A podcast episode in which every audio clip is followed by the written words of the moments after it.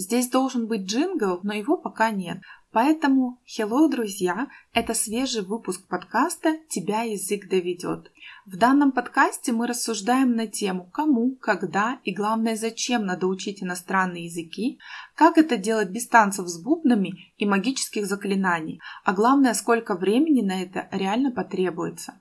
Также обсудим животрепещущие вопросы касаемо школьного английского, языковых экзаменов, учебников и многого другого. И вообще цель подкаста заключается в том, чтобы язык довел вас туда, куда вам нужно, а не до белого коленя в процессе обучения. Поэтому Let's go. Ой, вы знаете, английский такой сложный язык, его так сложно выучить. Я эту фразу просто слышала бесчетное количество раз, э, как от своих учеников, так и не только от своих учеников, еще и от коллег, которые рассказывали про своих учеников. Давайте разбираться, что значит сложно учить язык и почему это может возникнуть. А, ну, во-первых, важно понять, что конкретно вам дается сложно. Кому-то, например, дается сложно произнесение, прощения новых слов. Кому-то сложно дается запомнить какое-то правило его выучить. Кому-то трудно, например, всякие межтамзубные звуки звуки «th» и «th» даются. Вот вы должны вычленить, что конкретно сложно именно вам в освоении языка, и туда направить свой максимальный фокус внимания, не забывая про все остальное. Можно, если вы учите самостоятельно язык, посмотреть в интернете, как с этой проблемой справиться, либо спросить у репетитора, либо у одногруппников узнать, поинтересоваться этой проблемой. Вот, собственно говоря, как-то так. Первая причина была такая. Вторая причина заключается в том, что чаще всего нет системы при изучении языка. То есть есть какие-то пропуски, невыполнение домашнего задания, задания, не усвоение там материала на уроке из-за того, что там, возможно, вы отвлекаетесь и так далее. Поэтому здесь нужно расставлять приоритеты, организовать себе тайм-менеджмент и налаживать системность в изучении иностранного языка. Вы не понимаете, для чего вы учите язык, то есть у вас нет никакой цели. Вы, например, а, ну все учат, там Машка соседнего двора пошла, ну пойду и я с ней. Обязательно нужно понимать, для чего вы учите язык и как вы собираетесь его потом использовать. Потому что ваш какой-то первый порыв, желание, мотивация может очень-очень быстро угаснуть, если у вас нет реально какой-то вот такой важной цели. Еще один момент, почему сложно учить язык, может быть то, что вам неправильно, допустим, определили уровень, да, входящим тестом. Вам неправильно подобрали группу, с которой вам заниматься. Вам не очень нравится репетитор. Такое тоже бывает. Личность репетитора влияет на усвоение, как бы это странно ни звучало. Учебник или какие-то другие учебные материалы. Поэтому это нужно все обговаривать заранее, либо когда в процессе вот эти вот тонкости скрываются, нужно сразу о них говорить, заявлять. Вот мне вот это вот так непонятно, мне нужно вот это, то и так далее. Тогда у вас будет прогресс. И еще одна причина,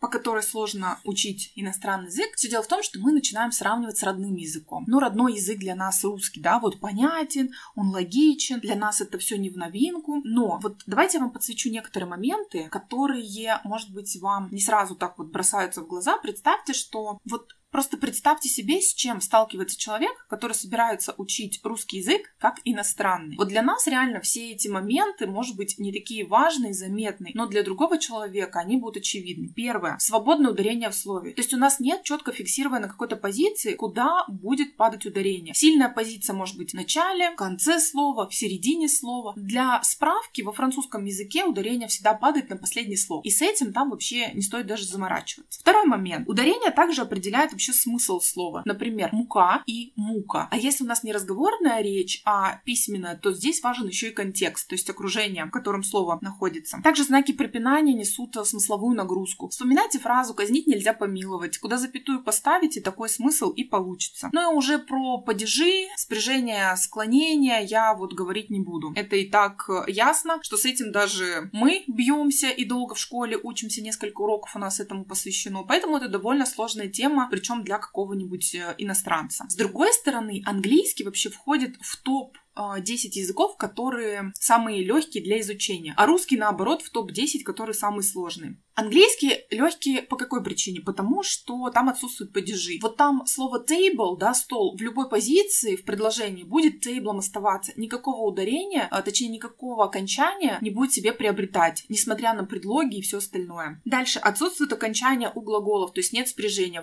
По-русски мы я делаю, you, он делает, ты делаешь, ешь и так далее. Ну да, там в английском будет I do, we do, he does, но это, знаете, такая капля в море, это выучить одно окончание, нежели чем учить все остальное. А как таковых вот окончаний там нет. А более того, в английском языке понятная и очень приятная система так называемых схем, то есть как строится предложение. Есть очень а, четкое понимание, какое слово куда должно идти. То есть как бы за словом так закреплена определенная позиция. И вот это очень важно, потому что мы можем по-русски говорить «я тебя люблю», «тебя люблю», «я э, люблю я тебя» и много других вариантов. По-английски мы скажем «I love you» только так и никак иначе. Для того, чтобы переставить слово, предложение вообще нужен очень веский повод. И, как правило, это будет сделано специально, то есть какой-то целью ударение поставить на это слово, либо же для того, чтобы там какой-то художественный стилистический прием, опять же, для привлечения внимания. Ну или как минимум в разговорной речи, когда, да, там не все всегда по правилам. Но опять же, это веский повод. В обычном там письменном, в хорошем обычном английском все идет по плану. А, поэтому я хочу сказать, что при изучении языка очень важен такой фактор, как принятие. Принятие того, что этот язык другой нации, других людей, которые от нас отличаются. Он несет в себе другую картину мира, историю, культурное наследие и так далее.